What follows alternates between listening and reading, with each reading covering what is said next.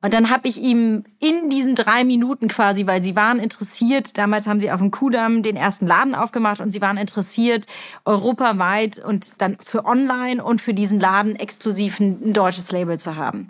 Und ich, also alle, alle Alarmdinger sind bei mir angegangen, das ist jetzt meine Opportunity. Und dann habe ich ihm wirklich in diesen drei Minuten angelogen und habe gesagt, ach wie cool gar kein Problem, ich bin sowieso nächste Woche in London ich habe einfach so schnell reagiert, weil ich wusste, das Team sitzt in London, was es entscheiden wird mit ihm. Da kann ich ja einfach was mitbringen und es präsentieren. Und de facto war ich eine Woche später bei denen in London und da habe ich diesen Deal eingetütet. Hallo, ihr hört 5 zu 1, den Podcast von Mitvergnügen. Mein Name ist Stephanie Hielscher und ich beschäftige mich hier jeden Monat mit einem neuen Thema. Dazu gibt es dann fünf Episoden. Diesen Monat geht es um nachhaltiges und faires Gründen. Wenn wir an Nachhaltigkeit denken, denken wir an ein Produkt, das möglichst umweltfreundlich produziert wird. Aber Nachhaltigkeit hat noch viel mehr Aspekte. Die beleuchte ich mit meinen Gästen in dieser Staffel. Heute ist Lili Radu bei mir. Vor zwölf Jahren gründete sie ihr gleichnamiges Taschenlabel und vor drei Jahren ihr neues Handtaschenbrand V Collective. Dass für Lilly alles möglich und erreichbar ist, hört ihr in dieser Episode. Ihr Ziel, dass V Collective die meistverkaufte Handtasche der Welt wird. Viel Spaß mit Lilly Radu. Heute bei mir ist Lilly Radu. Ich freue mich total, dass du da bist. Ich freue mich auch sehr. Ja, voll gut. Wir reden in dieser Staffel ja darüber, wie faires und nachhaltiges Gründen 2022, also in unserer Zeit, funktionieren kann. Und ich finde, dass dein Unternehmen aus zwei Gründen so heraussticht. Also erstens finde ich, dein Produkt ist ja durch und durch nachhaltig und fair produziert. Und zweitens möchtest du, dass dein Produkt das meistverkaufte in seinem Segment wird. Genau so ist es. Ja, super zusammengefasst. Genau, das sind die zwei wichtigen Punkte. Wie geht denn das zusammen? Also welche Philosophie vereint diese beiden Dinge? Ich glaube, also die Grundidee von V Collective war oder ist, dass wir quasi und das ist so das Allerwichtigste in diesem, in diesem Spiel, sage ich mal, weil es uns sehr viel Freude macht, was wir tun, dass wir eine Tasche für die moderne Frau gemacht haben. Und was heißt eine moderne Frau? Ne? Und warum hat sich deswegen die Tasche verändert? Und deswegen, warum wollen wir die Tasche quasi, also wirklich den Taschenmarkt revolutionieren? Die moderne Frau hat einen ganz anderen Alltag als vor 20 Jahren. Ne? Also die geht zum Sport, die hat Kinder, die geht in den Job, die braucht ein Laptopfach in der Tasche und all das. Und da haben wir sehr, sehr lange an dem Produkt selber gearbeitet, dass es quasi sehr einfach und leicht wird für die Frau und ein Begleiter wird für die Frau. Und da kam uns ganz klar, also was braucht noch eine moderne Frau oder was braucht man, wenn man so viele Taschen produziert wie wir? Die muss natürlich komplett recycelt sein. Und es ist nicht so, als würden wir das plakatieren überall, wir sind die Brand, weil wir sind einer der einzigen Brand im Handtaschenbereich, die 100% recycelte Taschen machen. Ja? Aber wir sind trotzdem eine Fashion-Brand. Wir sagen, das gehört einfach mit dazu in die heutige Zeit. Also unsere Taschen müssen 100% recycelt sein. Und warum wir so diesen Taschenmarkt. Ne? Und natürlich ist sie dadurch auch sehr robust. Das hat auch was mit Sustainability zu tun, weil du brauchst natürlich nicht jede zwei Wochen eine neue Tasche oder jede, also du kannst, unsere Tasche lebt schon ganz schön lange mit dir mit. Ja? Das ist ja auch ein Sustainable Faktor. Ich erzähle immer die Geschichte, weil es so ein bisschen auch so ist. Also das kam ja alles, wir haben ja zwei Brands, Lily Radu, das sind Ledertaschen, die wir vor zwölf oder ich vor zwölf Jahren gegründet habe und mein Mann dann mit eingestiegen ist im Unternehmen. Und wir waren sehr viel auf der Fläche und haben immer gefragt, den, den Endkonsumenten, weil wir einfach hören wollten, was braucht denn der Konsument? Und immer kam diese Sache, ich brauche einen leichten Shopper, der super leicht ist, aber versatile und alles. Und das kannst du natürlich mit Ledertaschen nicht machen. Und dann hat mein Mann mich in L.A. angeguckt, wo wir damals bei Bloomingdale's verkauft haben und hat gesagt, warum machen wir denn nicht eine zweite Brand? Und so ist V Collective wirklich entstanden, also komplett auf, den, auf das Feedback vom Kunden, worauf wir uns fokussiert haben. Und dann haben wir uns diesen Taschenmarkt angeguckt. Und in den letzten 25 Jahren Jahren ist die meistverkaufteste Tasche der Welt die Longchamp Pliage, die wir alle irgendwann mal hatten. Ein tolles Produkt, ja. Aber es ist natürlich, in 25 Jahren hat nie jemand diesem Produkt den Markt streitig gemacht und hat gesagt, warum gibt es da eigentlich nicht was Neues? Ich meine, die haben zwar jetzt auch Linien, aber das Produkt ist nicht 100% recycelt. Das ist wirklich nicht, also ich meine, da ist kein Laptop, es ist eigentlich nicht für die moderne Frau gemacht. Das ist genial, das Produkt. Also so eine Geschichte wollen wir schreiben. Mhm. Und deswegen ist unser Ziel jetzt, und das trotzdem von einem Fashion Approach. Also eine Tasche gehört bei einer Frau auch zum Fashion Statement mit dazu. Aber wir wollen den Taschenmarkt einmal komplett aufmischen. Und deswegen haben wir ja auch als Slogan The Handbag is dead, long live the handbag. Mhm. Weil wir sagen, die alte Handtasche, die existiert so nicht mehr. Also dieser schwerer Shopper. Und ich glaube, wir dürfen das sagen, weil wir selber eine Brand haben, die jahrelang genau diesen Shopper produziert hat. Ja. Und wir sagen Long Live the Handbag, weil natürlich sind wir eine Handtaschenmarke. Und wir wollten einfach quasi eine Handtaschenmarke kreieren, die versatile ist, super leicht. Also ich meine, es ist der leichteste Shopper auf dem Markt mit 280 Gramm die komplett äh, recycelt ist, aber trotzdem du dieses, wenn du eine V-Collective Tasche aufmachst, sollst du, oder gerade unsere Totes, wir haben ja zwei verschiedene Linien und bald kommt die dritte, sollst du immer das gleiche Gefühl haben. Du findest dich quasi wie zu Hause wohl. Da ist immer ein Laptopfach, da sind verschiedene eine Pouch, wo du deine äh, Kleinigkeiten reinmachen kannst und also, dass man sich so ein bisschen in seiner eigenen Tasche, in seiner Welt wohlfühlt. Und das ist so die Grundidee von V-Collective. Funktioniert sehr gut. Kann ich aus eigener Erfahrung ja, siehst sagen. Du, genau, man sieht ja, dass du sie trägst. Also ich meine, ja. die, äh, dich muss ich nicht mehr überzeugen, äh, du hast sie schon. ja, genau. Auch wenn ihr das, äh, das Recycling nicht in den Vordergrund stellt, vielleicht könntest du das trotzdem nochmal erklären. Also welche Materialien alle in der Tasche drin sind und wo die Rohstoffe herkommen und wie ihr das alles macht. Weil das ja eben nicht so viele machen oder nur ihr im Handtaschensegment. Ich glaube, der Vorteil, den wir hatten oder haben, ist, dass V-Collective natürlich noch nicht riesig ist. Ne? Ähm, das heißt, wir konnten relativ schnell in dieses 100% Recycle gehen, weil es ist nicht ganz einfach, ne? weil man findet nicht alle Materialien sofort mit der gleichen Qualität. Wir haben äh, ein Sourcing-Team in Hongkong, die wirklich mit den neuesten Technologien arbeitet. Und das Nylon selber, was recycelt ist, aus alten PET-Flaschen, kommt unterschiedlich, teilweise auch aus Korea. Also wir sourcen wirklich jedes also jedes Material selber, vom Zipper bis das Innenfutter. Und wir hatten am Anfang gar nicht, also wir haben so, so Schritte gemacht. Ne? Jetzt sind wir 100% recycelt, weil wir haben jetzt auch veganes Leder. Davor hatten wir noch Kalbsleder. Und es ging wirklich in Schritten, dass wir gesagt haben, okay, wir, wir müssen innerhalb von einem Jahr diesen Prozess, oder in Wirklichkeit waren es anderthalb Jahre, schaffen. Erstmal der erste Schritt ist, oder das Größte an dieser Tasche ist das Nylon. Wie sourcen wir das? Und dann sind wir wirklich vorgegangen, Schritt bei Schritt. Sondern jetzt auch, die sind ja ganz puffy, diese Taschen. Auch das Innenfutter ist auch komplett recycelt. Ne? Und dann haben wir aber und dann kamen wir zum Packaging. Also die sind ja in so einer Plastikbeutel, so kommen die quasi, werden die geliefert. Mhm. Und da sind wir dann gestockt, weil da gab es wirklich nichts auf dem Markt, was recycelt ist. Also 100% recycelt. Und dann waren wir wirklich die erste Fashion Brand, die das mit kreiert haben. Und das ist dieses Water Soluble Packaging. Das muss man sich vorstellen wie so ein Tab, was in die Spülmaschine geht. Das löst sich komplett auf, unsere äh, Verpackung. Und da sind wir die ersten weltweit, die das gemacht haben. Ich habe äh, gelesen, dass du das nicht patentieren hast lassen, damit es einfach jeder nachmachen Bitte. kann. Um, ne? Also ich meine, das, das wäre ja verrückt. Also wir wollen es gar nicht. Also ja. wir haben gar kein Interesse, das zu patentieren. Wir ja. würden jedem den, den Kontakt geben und alles. Weil die Idee ist ja, es sollte eigentlich, alle sollten so einpacken. Also warum sollten wir das als Geheimnis halten? Also wir, wir geben alle Kontakte gerne weiter. Wir glauben, dass jeder so sein Packaging machen sollte. Mhm. Ich finde es irgendwie voll gut, dass ihr das alles macht. Ich erinnere mich noch an den Moment, wo ich die Tasche irgendwie bekommen habe. Ich habe die online bestellt und habe dann diese Verpackung irgendwie auseinandergenommen und habe das dann währenddessen sozusagen gesehen, ne? was da alles sozusagen dahinter steckt. Und ich finde es so toll, dass es so eine Selbstverständlichkeit ist. Ich finde ja, ihr könntet euch das noch viel krasser auf die Fahnen schreiben, weil das ja auch eine super Errungenschaft und ein super Fortschritt ist.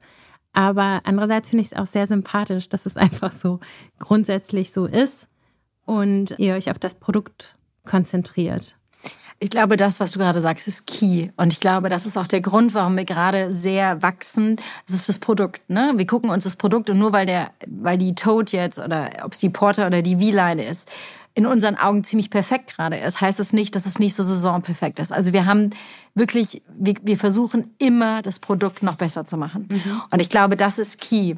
Und ja, das sagen uns öfters Leute, warum macht ihr das nicht noch mehr mit diesem Sustainable-Faktor? Ich glaube, uns ist wirklich wichtig, das ganze Package zu machen. Was, was braucht eine moderne Frau? Und da gehören so viele Sachen dazu. Da gehört ja auch dazu, dass die Tasche leicht ist, weil wenn sie leicht ist, kannst du natürlich deinen Laptop und deine Sportsachen und deine Kindersachen und alles reintun, weil sie gar nicht so ein Eigengewicht hat.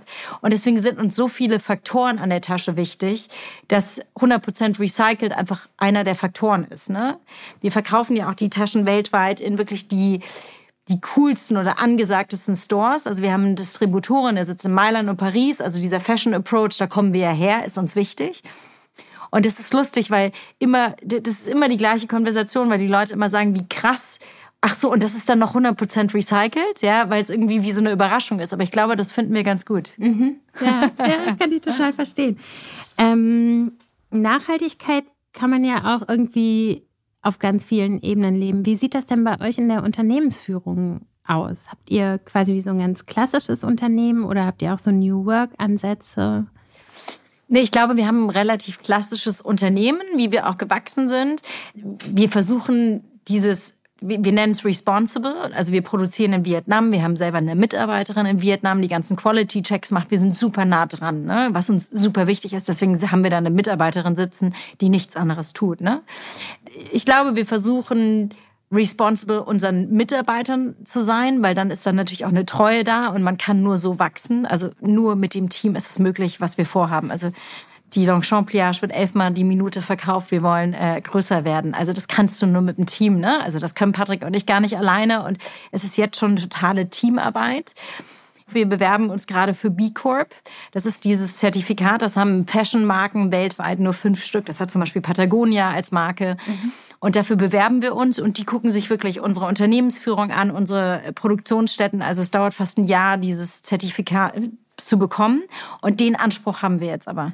Und das ist so eine Challenge auch uns, an uns selber, weil die gucken sich wirklich alles an. Ne? Also die nehmen dein Unternehmen einmal auseinander. Mhm. Und das für ein Zertifikat. Ne? Mhm. Aber uns ist es total wichtig. Mein Mann ist da ganz groß drinnen und der ist auch der Teil, der sich in der Produktion sehr um diesen Sustainable Part kümmert.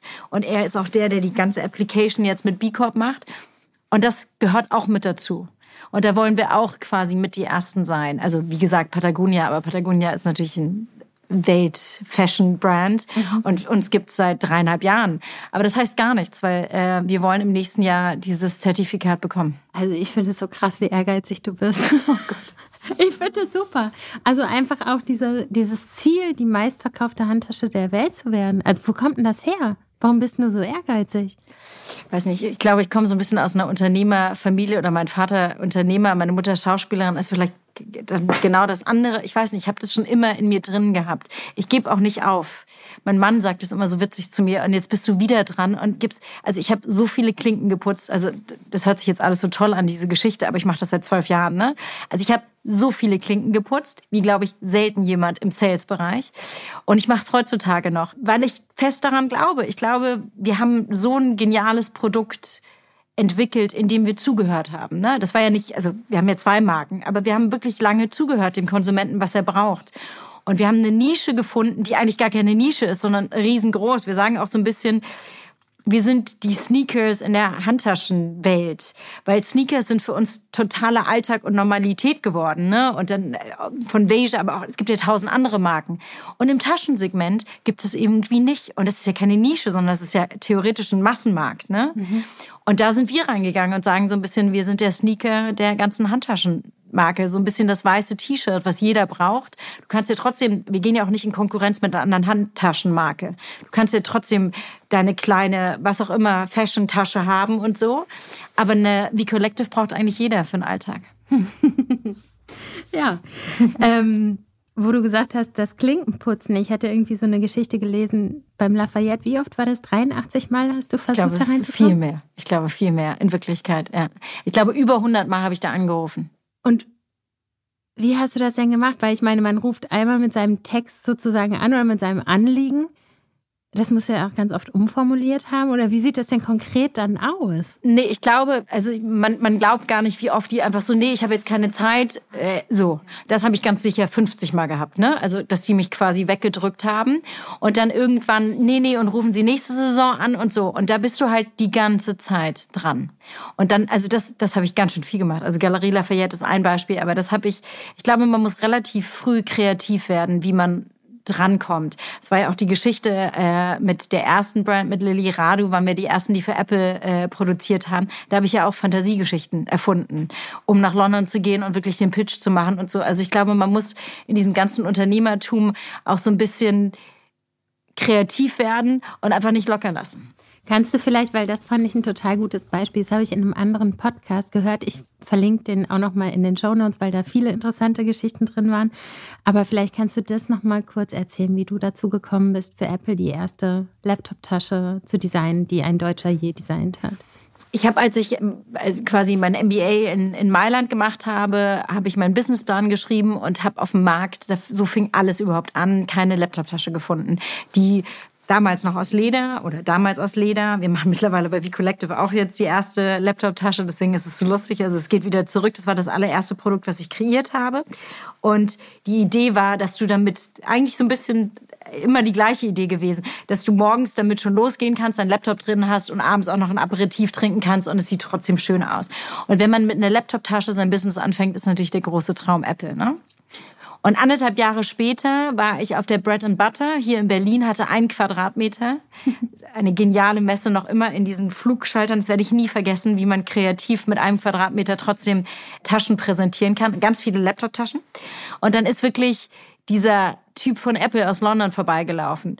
Und als er man fängt so an mit der, man redet dann mit dieser Person, man kann ja nicht sofort sagen, okay, and who are, who are you, what are you working for, so, sondern, aber ich habe immer versucht, es relativ schnell rauszufinden, weil man hat ja auch nicht so viel Zeit. Und dann irgendwann meinte sie, ja, ja, I'm John from Apple. Äh, und dann ist bei mir alles angegangen, habe gesagt, okay, Lilly, das sind jetzt deine zwei Minuten. You need to make this happen. Und dann habe ich ihm in diesen drei Minuten quasi, weil sie waren interessiert, damals haben sie auf dem Kudamm den ersten Laden aufgemacht und sie waren interessiert, europaweit und dann für online und für diesen Laden exklusiv ein, deutsches Label zu haben. Und ich, also alle, alle Alarmdinger sind bei mir angegangen, das ist jetzt meine Opportunity. Und dann habe ich ihm wirklich in diesen drei Minuten angelogen und habe gesagt, ach wie cool und gar kein Problem, ich bin sowieso nächste Woche in London ich habe einfach so schnell reagiert, weil ich wusste, das Team sitzt in London, was es entscheiden wird mit ihm. Da kann ich ja einfach was mitbringen und es präsentieren. Und de facto war ich eine Woche später bei denen in London und da habe ich diesen Deal eingetütet.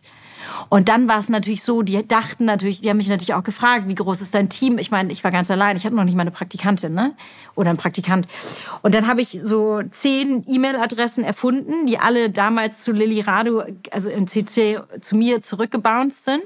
Und eine Freundin, die mich da unterstützt hat. Und dann war ich die Erste, die das mit Apple gemacht hat. Mit einem Team alleine, ne? Also, ja. Du bist einfach krass.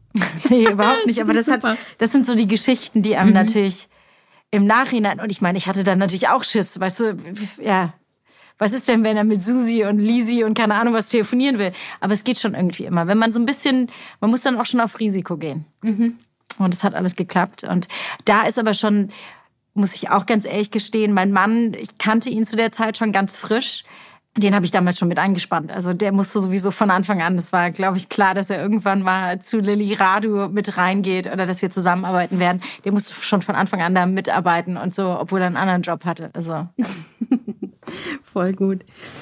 Wenn wir jetzt irgendwie nochmal auf dieses große Ziel kommen, ne, da musst ihr ja quasi auch eine sehr nachhaltige Verkaufsstrategie haben. Also ihr seid bei den Retailern und ihr seid online. Wie oder was für einen Plan habt ihr? Welche Steps sind die nächsten, um dieses total krasse Ziel zu erreichen, was sich ja auch nicht innerhalb von zwei Jahren erreichen lässt, sondern wahrscheinlich, ja, weiß ich nicht, welchen Zeitraum ihr sozusagen angepeilt habt. Was sind so die Steps, die man geht? Weil das ist ja was, was man bauen muss, solide. Absolut. Absolut. Also man muss es wirklich solide bauen und dazu kommt, wir sind komplett selbstfinanziert. Also wir haben keine Investoren drin, bis jetzt noch nicht. Mhm. Was aber auch ganz wichtig ist, weil wir das Produkt erstmal perfekt machen wollten. Aber das heißt nicht, dass wir nicht jede Saison trotzdem am Produkt und an neuen Linien arbeiten. Wir gehen jetzt Markt für Markt vor. Also wir sind sehr stark auf Dach gerade und da waren wir, es ist auch der Fokus. Und jetzt wachsen wir, also den ersten Markt, den wir, ich, bei Dach rede ich immer von äh, Österreich und Deutschland, weil zusammengehört. Die Schweiz ist dann nochmal ein ganz anderes Spiel. Wir haben jetzt mit der Schweiz angefangen. Ich sage immer so ein bisschen, wir, wir, wir haben so vier Steps, die wir pro Land machen. Das heißt, wir, die Distribution vor Ort, also immer in den besten Läden zu sein. Da haben wir einen Distributor, aber das ist super wichtig auch. Also nicht nur die Online-Präsenz, sondern dass wir auch in den besten Läden verkaufen. Dann dazu gehört natürlich, dass äh, wir in dem Markt mit Influencern arbeiten. Also wir suchen uns immer Influencer aus, die wirklich vom Leben her zu V Collective passen. Ne? Ob das eine, eine Mutter ist, ob das ein Fashion Girl ist, die super viel Sport macht. Also wir suchen uns immer die Influencer und mit denen bin ich ganz eng. Das ist noch immer weil die transportieren ja so viel von unserer Brand, dass ich ganz eng mit denen und, und selber jeden noch source, also source, aber mit jedem rede und so. Das ist mir ganz, ganz wichtig noch. Ne? Obwohl wir natürlich schon mit Agenturen gerade auch in der äh, Schweiz arbeiten, weil so. Aber das ist relativ wichtig. Dann kommen wir mit Performance Marketing. Also diese drei Sachen sind immer und versuchen dann natürlich mit Events und so weiter vor Ort. Und so gehen wir Land für Land äh, vor. Also wir sind jetzt bei der Schweiz, wir wollen Skandinavien weitermachen. Wir haben gerade die ersten Schritte nach Amerika gemacht, was natürlich mit Asien das größte Potenzial ist von uns. Und so gehen wir jetzt quasi vor. Und dann wissen wir natürlich, gerade Amerika, wir probieren es gerade aus, aber natürlich, wenn wir da stärker werden, müssen wir irgendwie einen strategischen Investor und Partner damit reinnehmen, um diese Länder wirklich groß zu machen. Mhm. Und so gehen wir, also wir finanzieren gerade alles noch aus dem Cashflow raus.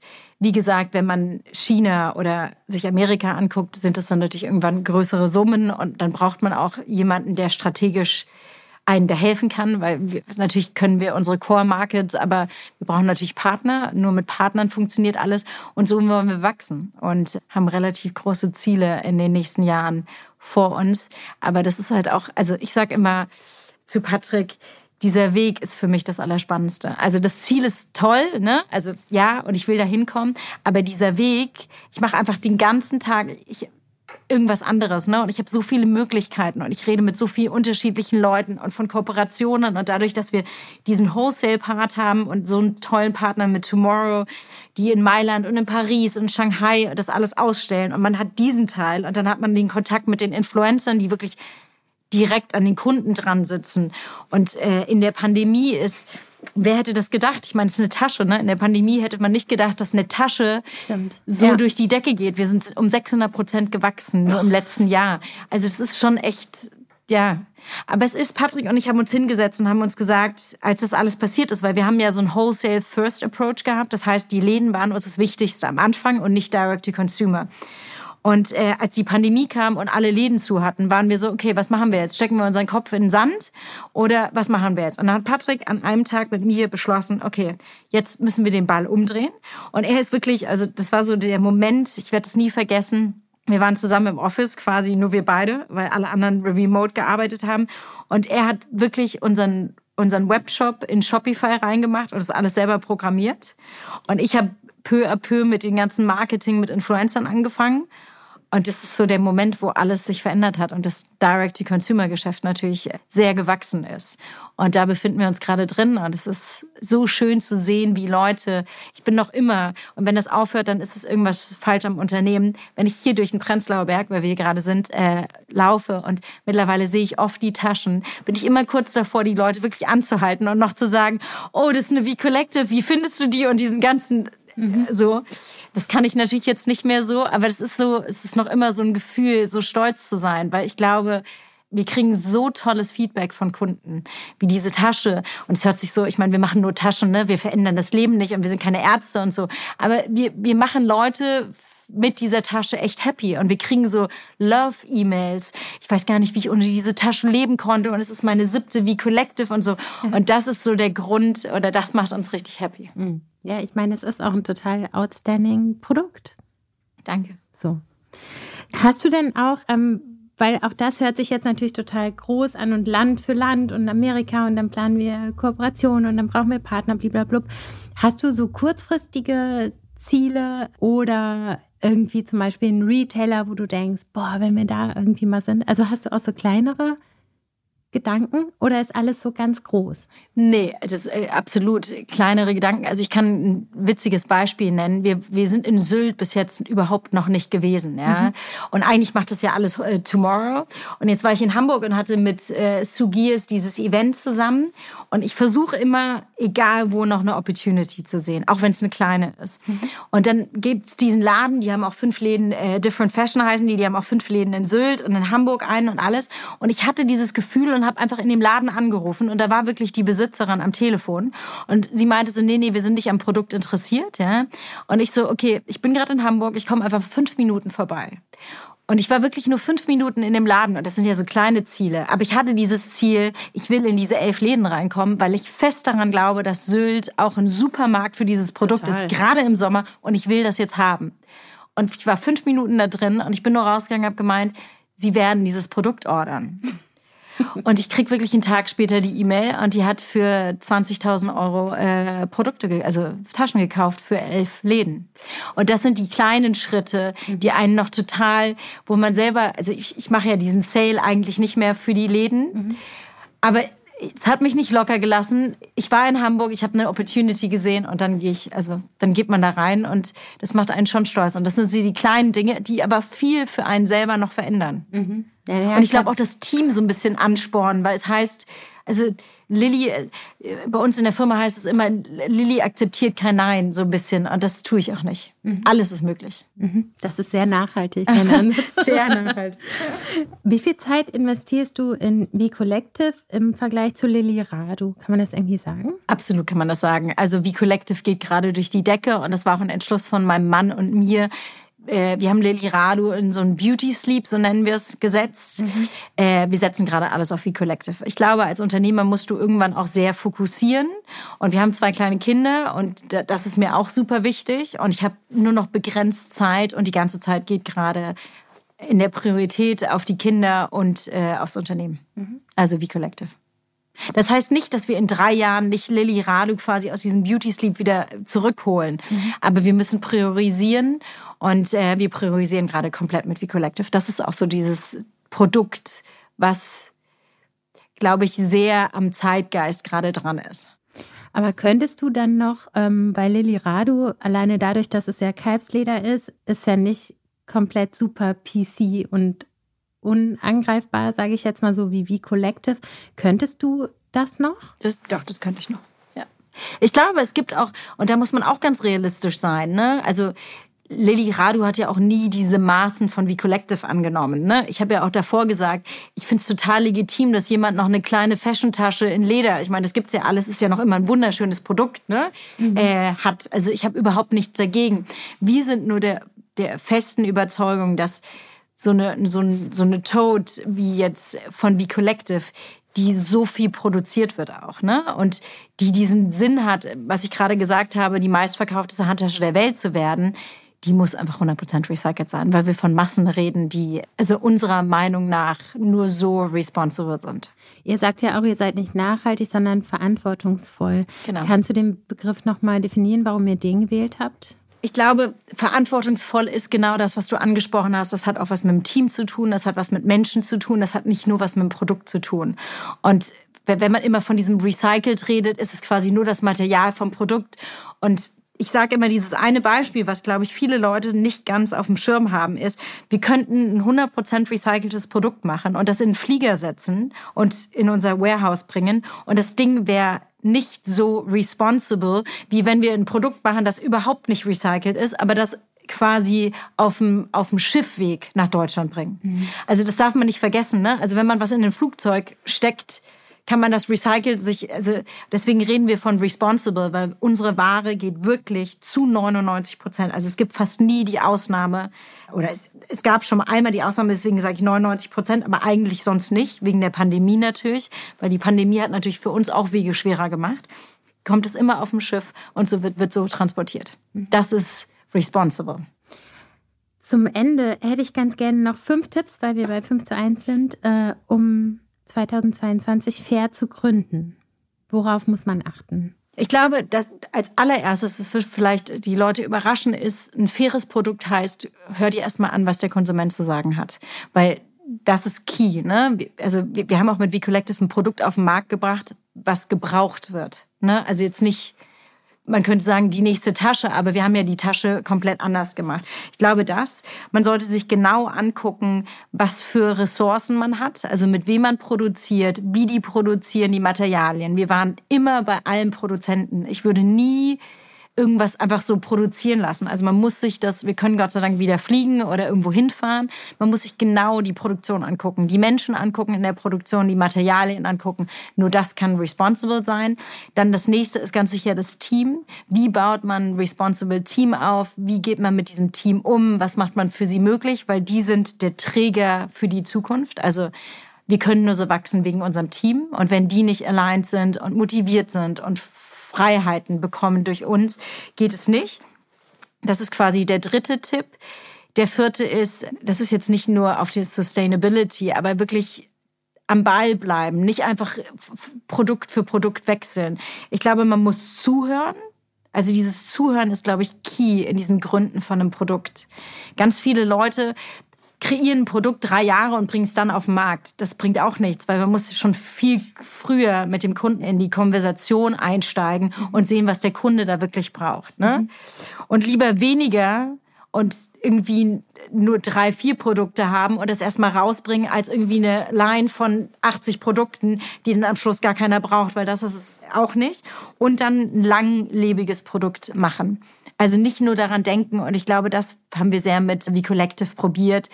Wir sind natürlich sehr froh, dass Leute auch mehrere Taschen haben und Spaß daran haben. Aber in Wirklichkeit sollte eine wie Collective wirklich ein Wegbegleiter sein und das über Jahre. Ne? Und deswegen ist das Produkt auch sehr robust in den Materialien gemacht, dass es nicht kaputt geht. Und das ist natürlich auch responsible.